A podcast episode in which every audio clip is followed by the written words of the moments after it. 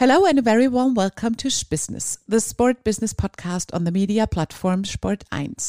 My name is Kim Scholze and I regularly have the honor of talking to special personalities from the sports and outdoor industry. We look at the market at relevant content through the eyes of an industry expert. I'm really looking forward to my meeting today with Eva Karlsson. Hello, dear Eva. Hi, dear Kim. Um, Great to be here. Yes, I'm, I'm looking so forward to our conversation because, um, on one hand, I appreciate you as a person so much, and on the other hand, because you have so much to tell. So, um, maybe before we start, can you introduce you in person? And of course, we need to mention you are the CEO of Houdini Sportswear. So, my first question would be Can you tell us who you are, what makes you tick, and how do you spend your day? Where do I reach you at the moment? Well, I'm sitting here at home actually in my house in Stockholm, Sweden. Outside, I have a window in front of me, and outside is the beautiful forest, which um, gives me energy every morning and wakes me up early in the mornings this time of year because the birds are singing like crazy, which is amazing. Anyways, um, yeah, I live here with my two kids and my husband and our little rabbit Mimi, who's right underneath my table right now. She's more like a dog than anything else. so that's me, and I have a Houdini Sportswear, which I've been working at for 20 years actually. Uh, it's a bike ride away just on the inlet, uh, sitting on the dock on the inlet to Stockholm. So if if I have I I've, I have a wonderful picture at the moment in my mind, and I know how much you work and how intense your work life is, and I'm always like very impressed how you balance everything. And as this is now a B2B podcast, we are focusing on that part of your life.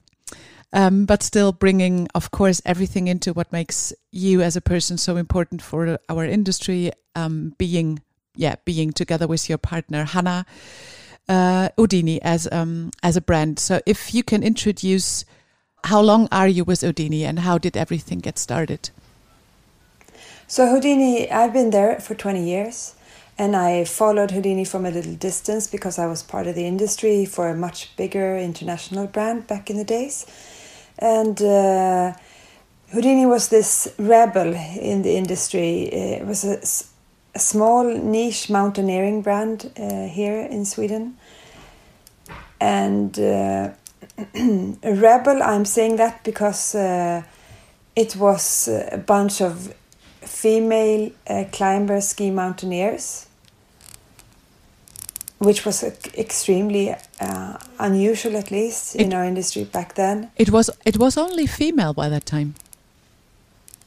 Yeah. Oh wow! I didn't know that. Uh, okay. And for a long time, uh, and for a long time, we were uh, not because uh, that was some kind of strategy, but it just happened to be that way. And if you think about outdoor back then, I mean, I I had to wear men's extra extra small uh, if I wanted a certain type of performance in my shell layer, for instance.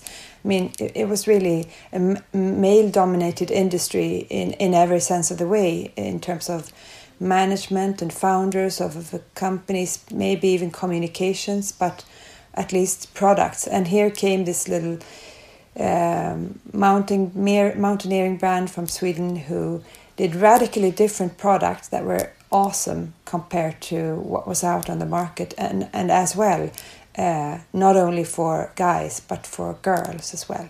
And you so, said the uh, you said the company was already existing for eight years when you joined. How was the start, and how did that happen? Mm, it was, I would say, it was a beautiful brand and a beautiful company, but it was extremely small. Uh, and it and the reason for that is probably that maybe it wasn't even meant to become a company, but the products were unique enough to to create a demand. So uh, uh, from designing products that they needed for their expeditions and just ma- to make life in the mountains and life on expeditions uh, and days out climbing easier and more convenient more comfortable uh, so that you could you know concentrate on on the experience, on the camaraderie, um, uh, focus on the good stuff while out there. Uh, so that's the that's what was so unique about these products. They didn't, you know, crave your attention. Uh, not not a lot of focus on changing layers up and uh, back and forth, getting overheated, taking off a layer, and so forth. But rather, you know, being small, smart performance uh, insulation pieces that you you could wear all day and not get overheated. And if you had them in your pack, they wouldn't take much space so really, really great stuff, uh, and that's how it be just became a company. There were lots of mountaineers who needed that. You know, back in the eighties, everything was big, bulky, non-stretchy. If you put a pair, a sweater in your backpack, it took up all the space. Mm. If you try to zip up your shell, technical shell layer on top of a fleece, you sometimes couldn't even, you know, um, zip up the collar. Uh, so um, we we decided to create really technical mid layers and uh, uh, layers to go with the technical shell shell layer. I, I, guess that's how I when I came on board. That's what I did, and we we kept on questioning conventions and reimagining things. And I think yeah, that is what we've been doing and still do today. Reimagine what product can be what a company should be and could be, how we can provide, uh, you know, smart solutions for outer enthusiasts like ourselves uh, to make life easier or smarter, more fun.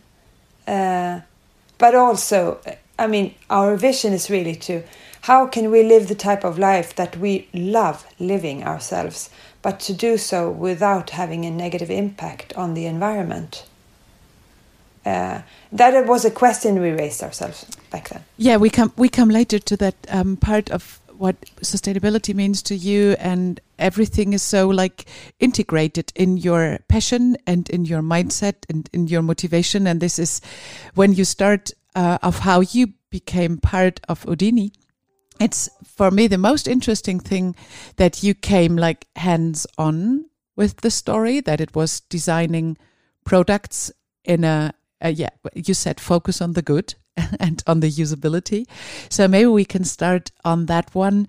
What happened in throughout all these years if there are like you are allowed to mention if you would be allowed now to mention like 5 to 8 milestones within that time period? Because if you mention those milestones to our listeners it would be way easier to understand the whole thing how much you are integrated personality and brand in terms of sustainability so what what are the most important milestones from the last 20 years out of your mindset That's a good question, Kim. uh, well, not easy, I guess. try.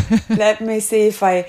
One thing that I one convention that we immediately or I immediately questioned when I came on board, uh, and that was uh, the fact that outdoor gear, if you if you buy good stuff, is quite expensive. But back then, many of the things were. Uh, I'm uh, I'm going to be honest. I thought they were quite ugly. You know, you pay a lot of things for something that is ugly, that smells bad, and starts peeling after a couple of washes. Ugly but good was a, an expression that many of my friends had for for the outdoor gear that uh, was around, you know. And and why would why would we have customers pay for stuff uh, uh, or invest in things that uh, that are ugly when we can design them to be beautiful I mean, and beautiful in the sense that they age with beauty that they're uh, high quality but also design lines that um, that make them even more beautiful like a tool rather than uh, you know a garment that you add bells and whistles to to make them look more technical. I, I wanted the I was more into the minimalist uh, way of designing things, like most tools are. Um, because if you want a tool to work perfectly, it, it, it it's not about the gadgets. It's about the fundamental choice of material, construction, and so forth. So that's why how we wanted to design our products.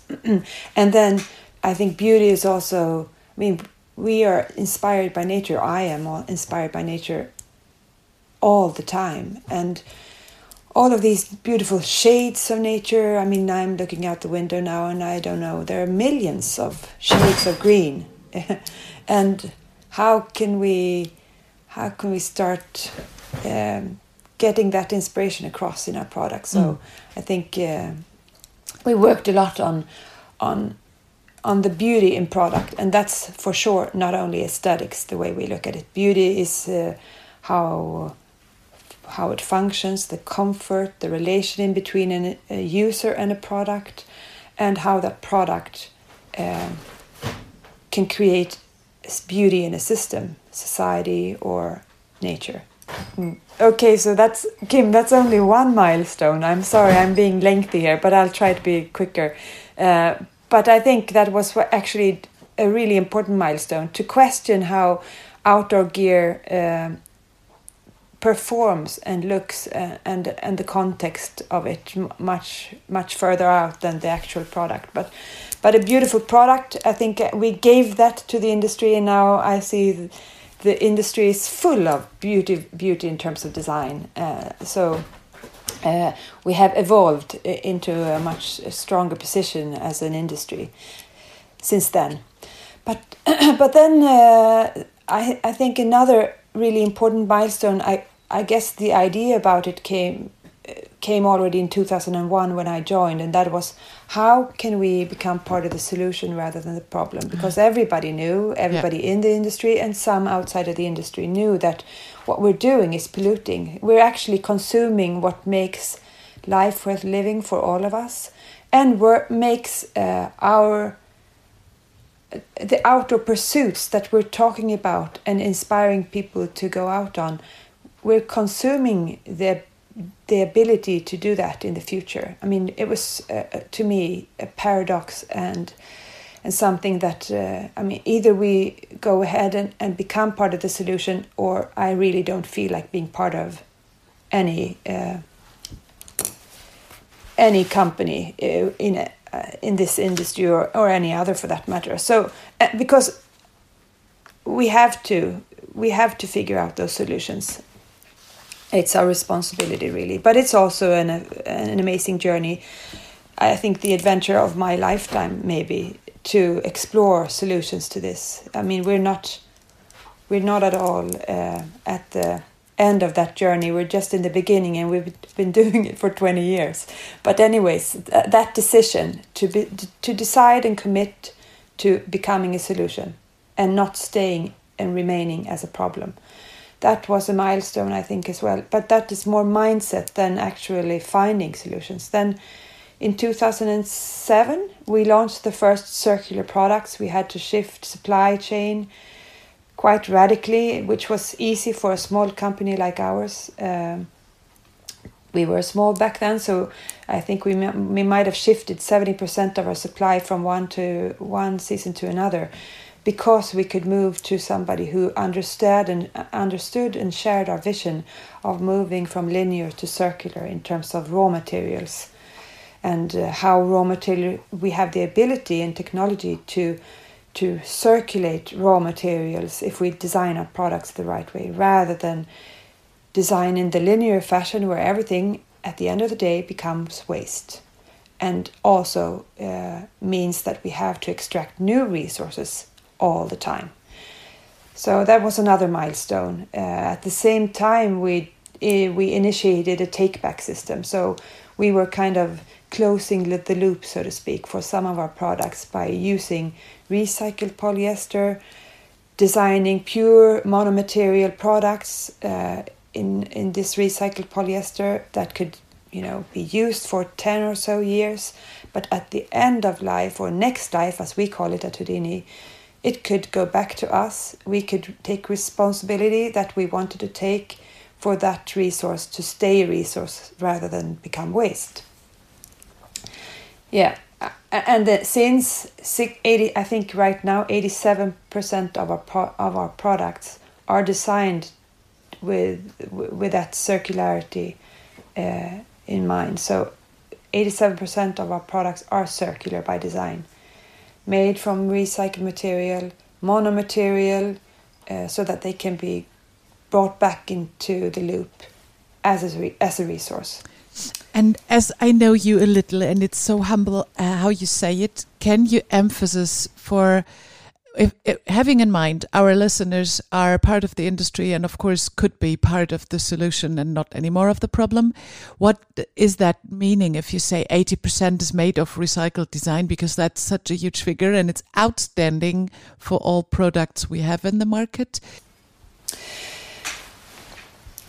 Uh, it's taken time i think our our, our maybe most, most important uh, personalities or whatever I should call it is that we have been patient but also impatient, uh, impatient and balancing those two.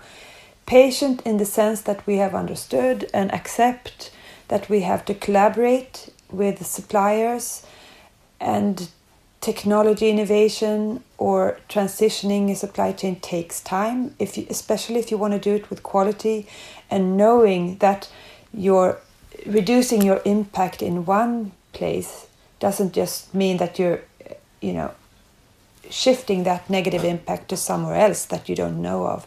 So taking the time, being thorough, having the knowledge, having the scientists or whatever you need uh, at your side to make the right decisions and uh, do it collaboratively. So that takes time and requires our patience.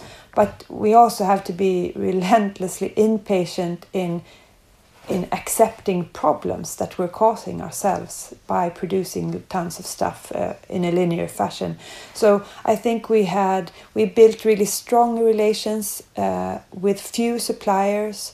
We set common goals with these lovely supplier partners of ours we explore together, um, we innovate, we share, and I think that is uh, the mentality that maybe has been the most helpful in our in our progress from zero circ- circular to eighty seven percent circular products. That we are our philosophy is sharing, meaning open source. If there's an innovation that we can achieve together with one of our suppliers, we see no reason whatsoever to ask for exclusivity for that sustainable alternative, but rather the opposite.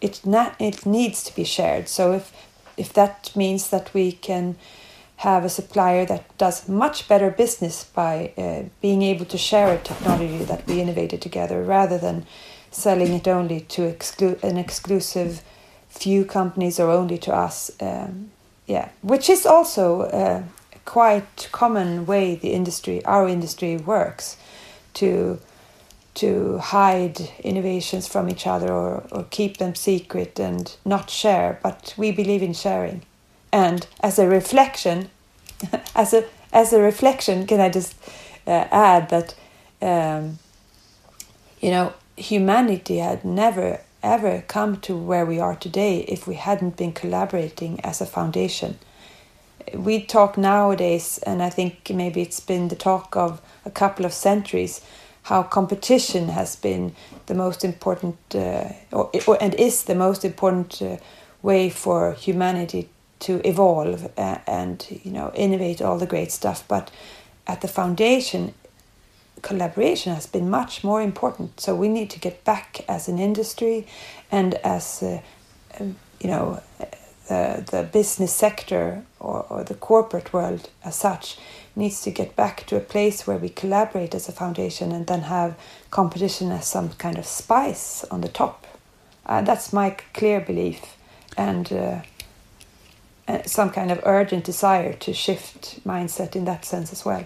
And this is so much more than having our conversation just among, around like um, how to create the products you do and how to like bring the design into because the what what you're saying is that there is a new way of thinking behind corporate responsibility because it's a mind shift in a yeah, in a way, way bigger sense. And this is so interesting because that also means bringing it maybe to some pillars that you have a different mindset for doing business right. And this is so intense having that conversation with you because that really means you are already showing that it's possible. And just to make it clear for, for everybody, like also for me, because it's so huge always to understand living in a corporate world, getting out of this day by day now. But if it's becoming a force of good with the kind of um, providing a new business thinking, delivering product as a service, um, creating circular products, and that always, as you were saying, on a co creative basis of community work. It would be great if you share maybe some concrete examples of your open source innovation work, how you shared knowledge and how you inspired others because in our conversations up front you said it's not only outdoor industry who approaches you mm, at the mm, moment for collaboration? Our mindset of collaborating uh, is based on curiosity, really, and, and the and the humble realization that we we know way too little to to to you know manage to do what we want to do. So.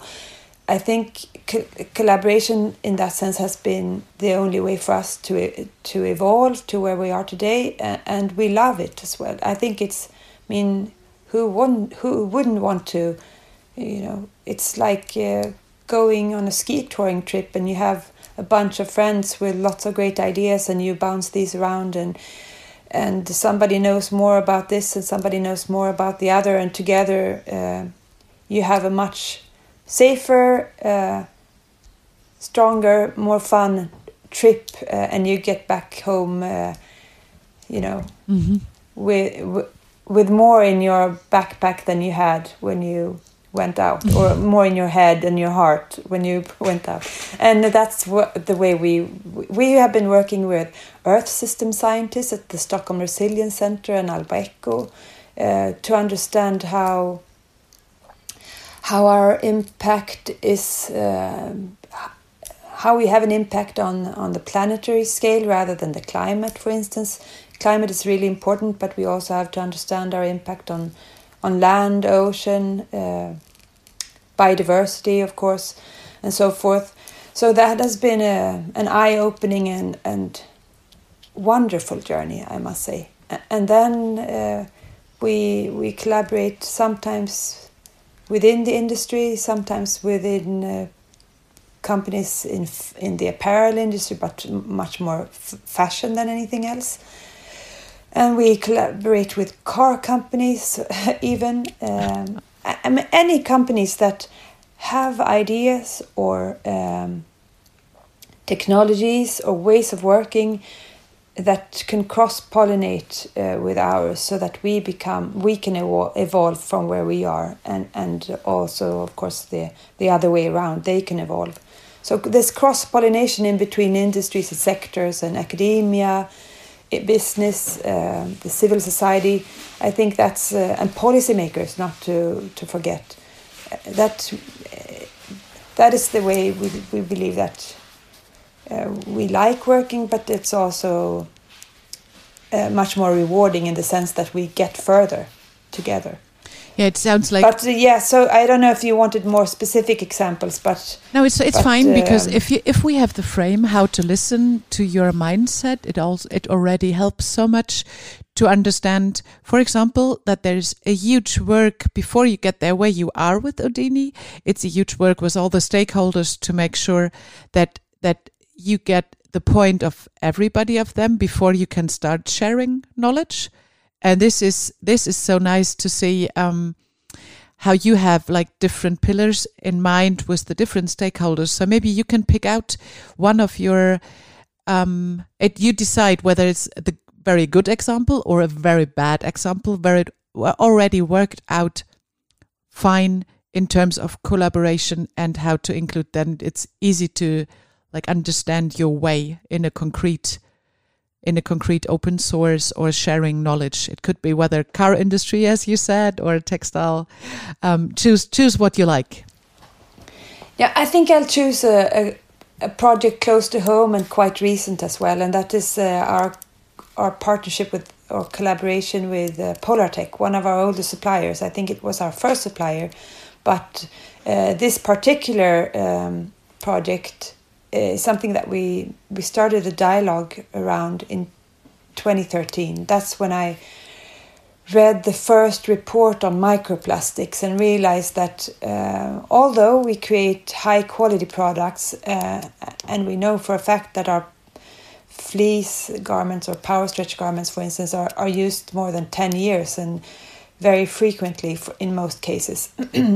and they perform and they weigh more or less as much. Uh, so it's not that they release a lot of fibers, but it's an example of where we can, even though we work so hard on becoming part of the solution, realize sometimes that we are actually maybe a tiny, but still a part of the problem. Uh, that's not a sit not that's not a position we like seeing ourselves in, and we want to get out of that situation uh, as fast as possible, becoming part of the solution. So we we um, joined hands with one uh, one of our biggest suppliers, Polartec, to explore ways to shift uh, from problem to solution. And it it took it took years really, uh, and uh, a, a, journey of learning for both of us, I think. But it's called the Power Air. It traps air in a much more sophisticated way than uh, an, a regular fleece would, and then uh, we continued the journey from uh, more or less no fib- uh, microfiber shedding to an actually even more beautiful uh, solution, engineering solution, and uh, fabrics technology solution in the power air light. And we call it the mono air because for us it's really important that it's a mono material design. It's a beautiful fabric. Performance ways, performance wise, I think we have uh, been able to achieve something awesome, really. And that's the beauty of sustainable innovation, the way we've gone into these projects, maybe with a wicked challenge such as microplastics and linear design. Mm-hmm. And then we end up solving those two problems, but also improving performance or something else that we realize that we can improve on the journey. I think that has happened more or less every time we have gone into a, an innovations project like that, that we actually improve much more than what was originally intended. Which is which is so close to to what happens at the moment that it's not really presumable. But continue i didn't want to interrupt you but it's so it's so amazing to listen to that journeys that is so inspiring.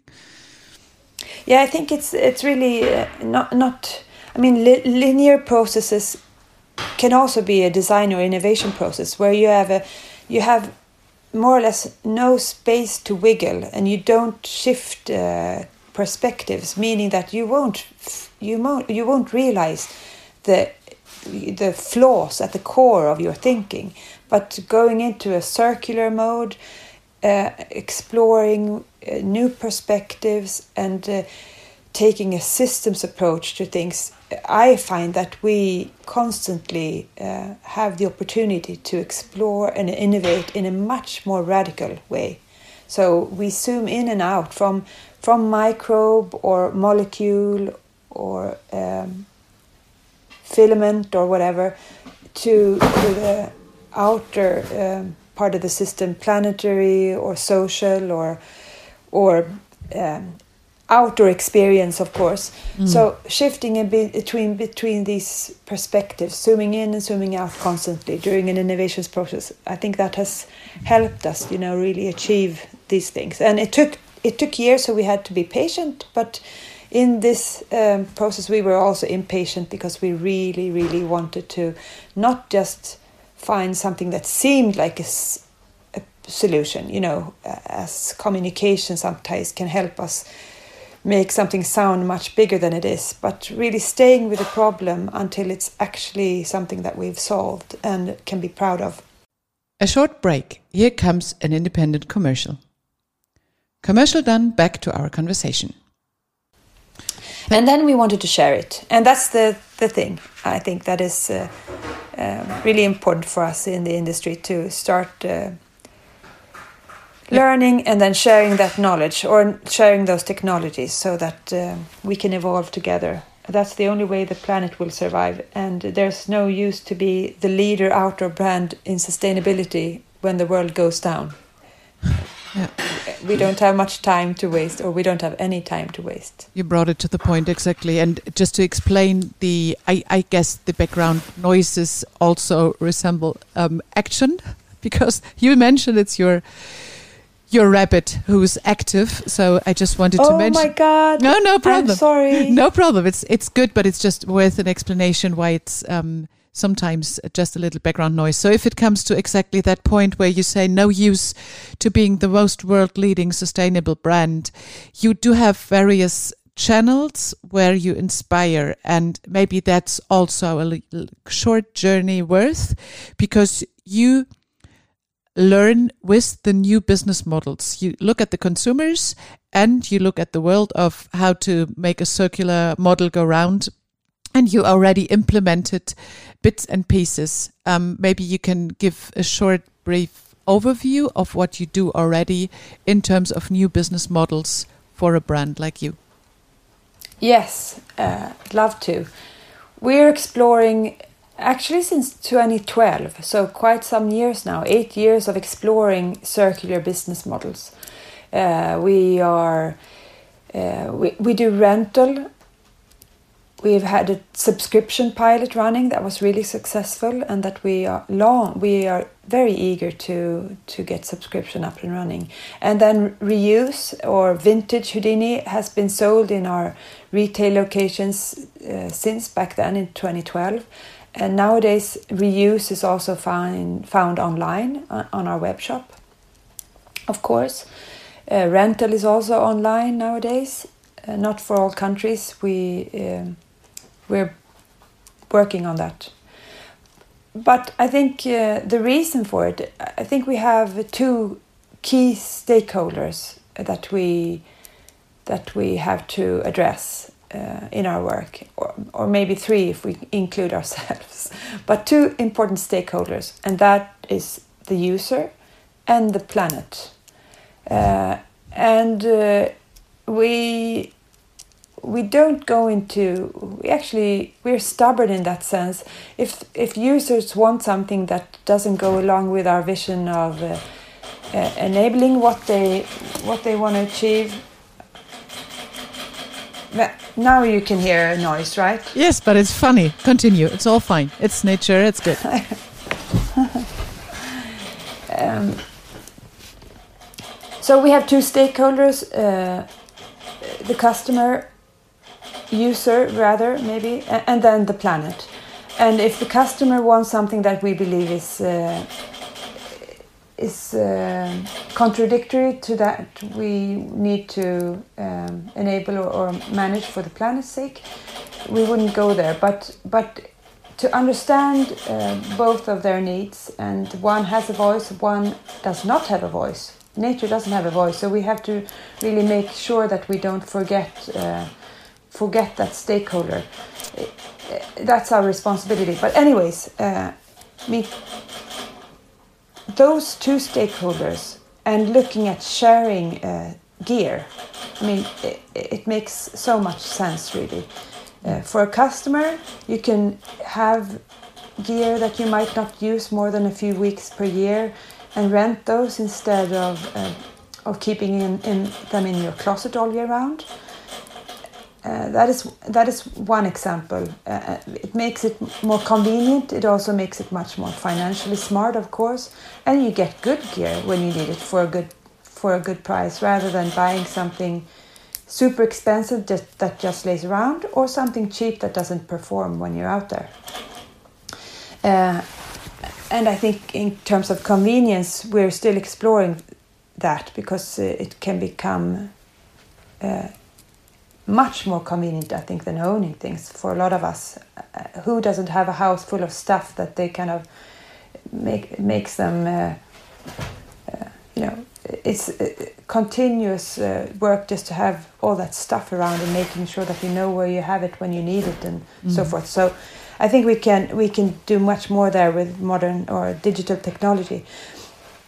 and for for the planet to have resources that are just laying around that we've extracted uh, laying around in closets or somewhere else not being used that's really not very smart either. So if we can design products uh, that can be shared by many and we can extend lifetime of those products by you know giving them a second and a third life uh, through reuse and repairs of course um, and so forth. That, that it's a win-win-win mm-hmm. for everyone. Uh, so really really fun. And and I wouldn't say that customers have been asking us for this. Uh, there are many examples in uh, in the corporate world or where innovations have not been uh, you know based on what customers want because some of the things that we we want we don't even know that are that are that they're possible. And so yeah, exactly. This that is would maybe be, mm-hmm. that we would take small small steps in a good direction, maybe, but not take leaps. So we have to be much more uh, imaginary. We have to to uh, yeah reimagine things in a it's it's our job really to reimagine things that none of us uh, could imagine only a year ago or whatever. Uh, and but, uh, the speeches sure that we. Sorry. Yeah. the, no, go ahead. The speeches I, I heard and the conversations we had always leaded to exactly that attitude that you were saying we need to foresee what's going to happen, but you never you never tell this in a personal way that it is you. It's more always your team and the members you share uh, bits and pieces from, and this is something uh, what I would love to ask as one of the last questions before we come to a short question game.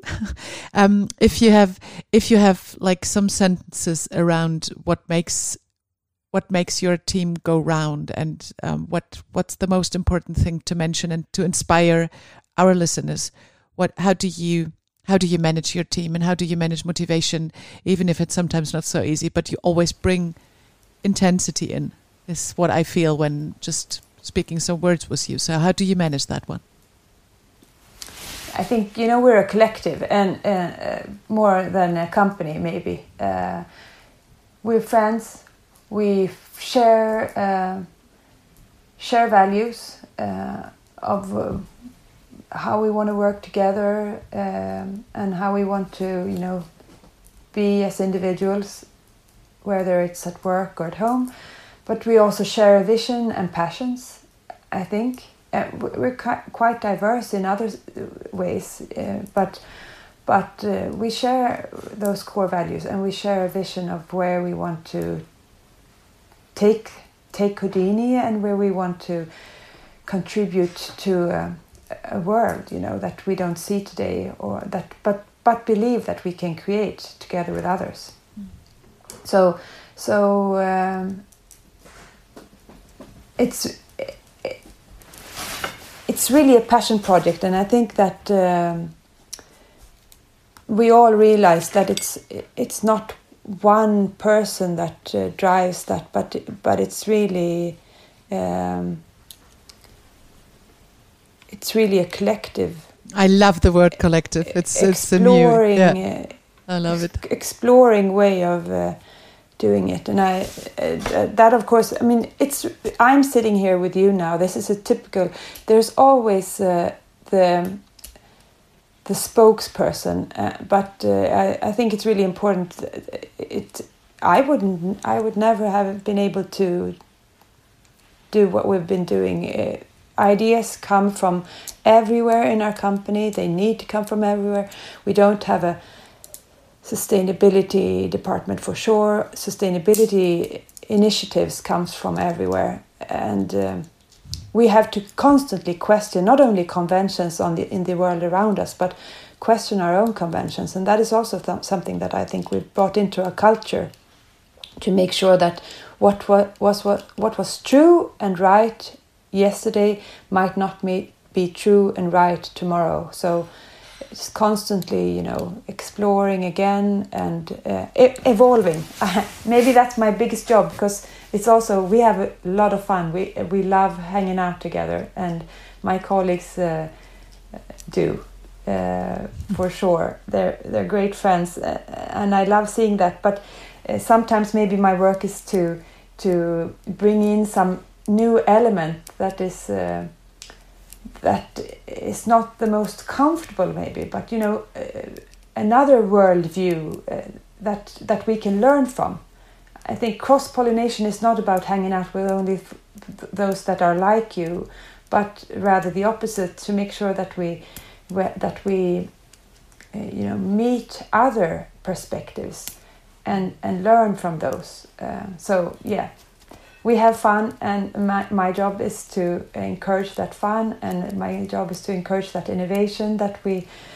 To, to enable what we want to enable, um, but my job is also to, you know, add some of that uh, that is not in our Houdini bubble, but is is important for us to make sure that we continue um, learning uh, and uh, evolving. Thank you so much. This is um, yeah. I I would I I do not want to stop because there are so many things to explore, and I'm sure we do have a different opportunity to share mindset and thoughts as we hopefully continue. So, um, if you agree, I would love to move to the last part of our podcast and of our conversation today, which is um, a short questionnaire on how could this happen to me, like whether positive or challenging or whatever. It's about five to eight questions, and if you are ready, I would love to start. I'm ready. You're ready. A, a, little, a little worried about what's coming, but yes, I, I guess I'm ready. you didn't need to. You answered a lot of that anyhow, but I would love to keep like. Um, I'll start. Your most awkward business moment. Well, that must be when I I'm uh, I'm terrible at names. I remember a lot of other things, but names is something that I have troubles rem, rem remembering. So I had a list of all the, the people I had to mention in a in a speech, and I ha had a note in my back pocket. And when I was on stage and brought that note into my hands to read it, I I had put the wrong paper in the in the wrong pocket. So I had like a bank statement in, with me up on stage. So no help there. Very typical. I'm not good with paperwork. Your biggest surprise my biggest surprise. I know a good surprise is that uh, there's there's such an amazing drive uh, in, I mean, in the world right now in terms of uh, moving in a new direction. I can see it in every company, uh, in our all our colleagues in the business, in youth, in the youth movement, and everywhere. It's completely amazing to to see this will uh, and potential mind shift towards something better, so that we can get to work for real towards uh, the society uh, and the planet we we could create. Uh, th that's actually a surprise because we've had so many years of of talking about this uh, and and seeing very little uh, response or really uh, little little engagement or even understanding in our in our way of looking at you know um, the world and how we are consuming everything that makes worth, life worth living. But now every everything is coming to place and people are starting to um, shift. Fantastic and a surprise your most outstanding idea?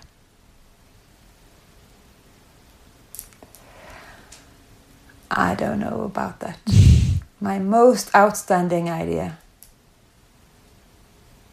feels as the construction of your life and Houdini is the idea. So if you agree, we we continue because you're. You know, yeah. If there if there is one, of course, um, love to share. But it feels like it's too too narrow. Yeah, I, I, guess I would say that there's no silver bullet. Uh, there, there, there's uh, just. Um, I, I have an expression I'll share instead.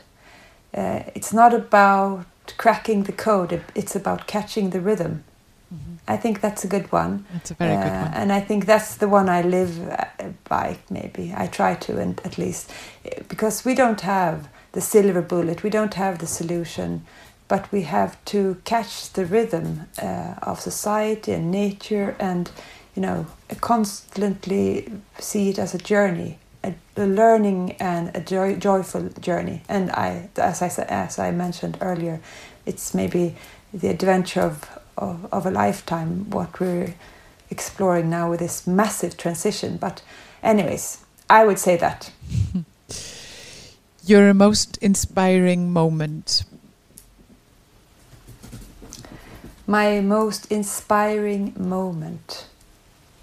Uh, well, I used to do a lot of ocean sailing. I remember once when I was, it, it was uh, at dawn and I was alone uh, navigating, and everyone else. We were only three on the boat, but uh, the others were asleep. And at dawn, and there was no wind, so not uh, not a lot of advanced sailing. But uh, suddenly, the the ocean started boiling at back like at the horizon, kind of because there were so many dolphins who kind of celebrated the the the start of a new day. It felt like because they were like, uh, uh, it was amazing. It was boiling of, you know, uh, dolphins jumping and uh, turning, and uh, it was fantastic. I think that's probably my coolest moment Ooh.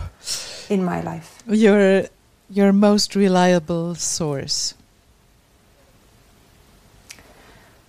My most reliable source. That's uh, I think that might actually be my husband. He's very, very. I'm. I'm very enthusiastic, and he's very realistic and, and analytic, analytical. That's a reliable source. I have many reliable sources. I'm so thankful for them. Do you want to recommend a book or a podcast or a film? What inspired you shortly?